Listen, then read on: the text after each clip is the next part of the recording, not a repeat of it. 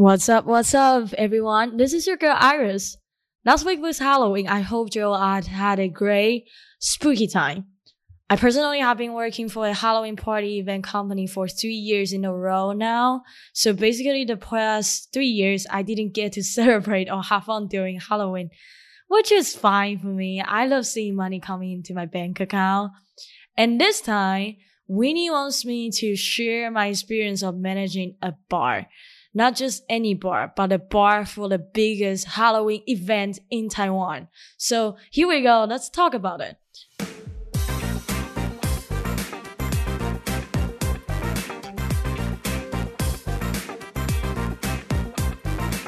Also, because it is basically me talking about my experience, you guys can go check our transcript, 逐字稿, and just enjoy listening to my story. Again, there is not only the link for our 逐字稿, but also the link to throw some cash at us and support our operation.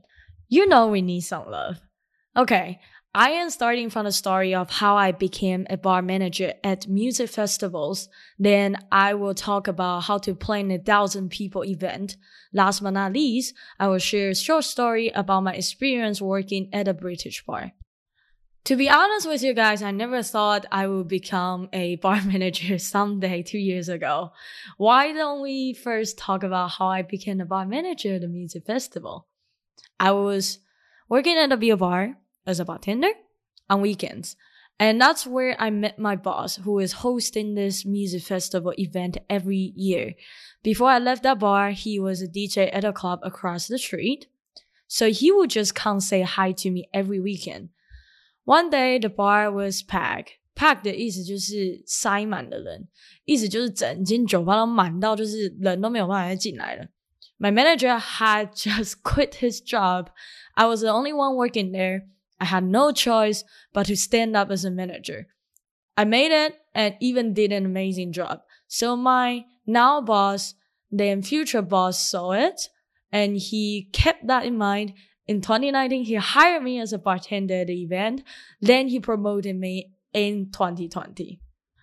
I think the biggest difference between being a bartender and the bar manager is that I don't get to talk to customers as much as before anymore.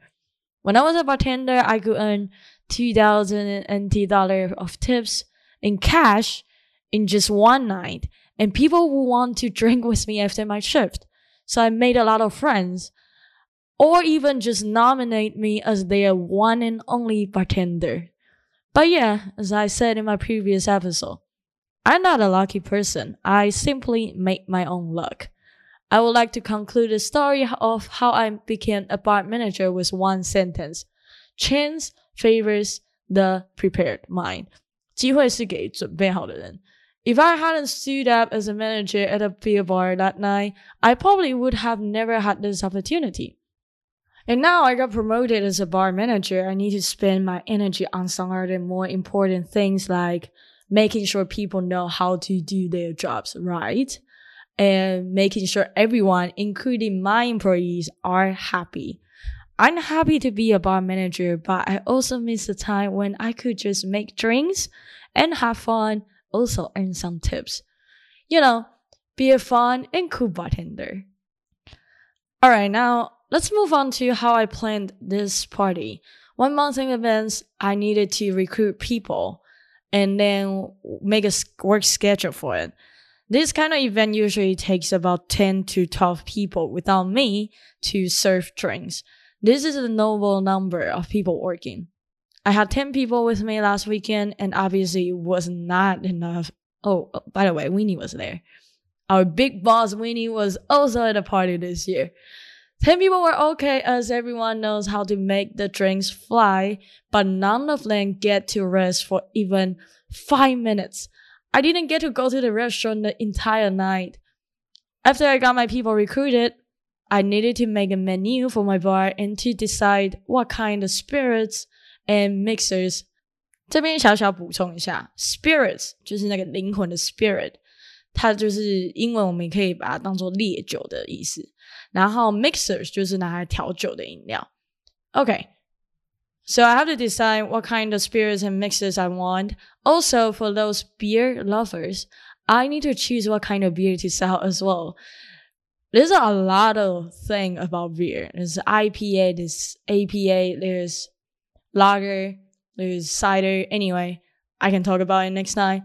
I can't just choose random drinks that I like. I need to design everything based on the budget and provide as many kinds of drink as possible. So we wouldn't run out of just one certain popular drink and no one wants to buy the rest. Then I need to contact all these suppliers for alcohol, beer, ice, and cups. Of course, it is a yearly event, so I really need to calculate the amount precisely. One to two months before the event happens, I will have a lot of meetings with my bosses. Because I'm the only native Mandarin speaker on our team, I will also have to deal with a lot of paperwork for taxes. So yeah, you know, Iris is not only an English teacher or former acrobat, which is really cool, but also the girl who just does everything you need, like your mom. Even when Winnie starts to call me Mama Iris sometimes. And since this year we were all in lockdown for a while, I also needed to make a proposal to Taipei City Hall in order to get this party approved. This is an outdoor event where more than 300 people attended. 1,800 people to be precise. And man, that's a big number. I'm very happy that we got to make this happen this year. So then the big night finally came my main goal was to get everyone at the party happily blackout drunk, 就是嘴爆. Remember what I said? Blackout drunk is when your body can still function, but your brain is completely bombed. Now that one like your brain just not work, like your brain is not working at all. And when you are fucked up drunk, aka trash drunk, you probably are one of those people sleeping outside of the clubs. If you haven't listened to or you want to review my previous episode, How to Get Drunk with a Budget, I have put a link below in the description. You know what to do. Alright, finally, here I am sharing my story of working at a British bar back in 2020. Ah, it was only last year, but it was in January, so it's almost two years ago. I loved my job there, and the owners were pretty nice to me. Customers love me too. Of course, come on. of course, who doesn't love Iris? Uh, one night, there were three customers sitting in front of the bar. I could totally tell one guy was into me.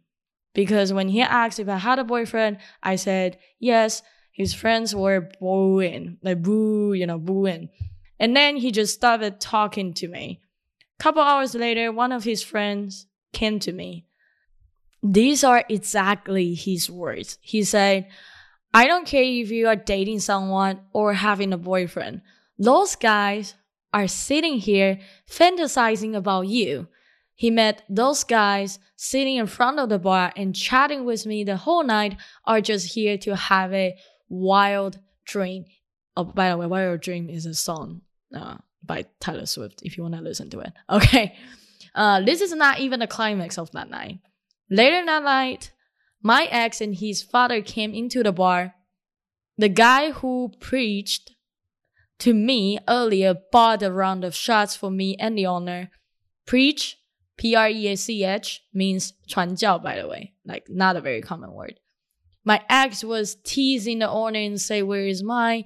That guy, that NF, threw the shot glass in my ex's face even though he didn't hit him successfully. But still, I was so mad and about to beat the shit out of it. Like I, I I'm actually very dangerous. Like I'm a dangerous woman. I definitely wouldn't have won, but give me liberty or give me death. I did rather fight until I die.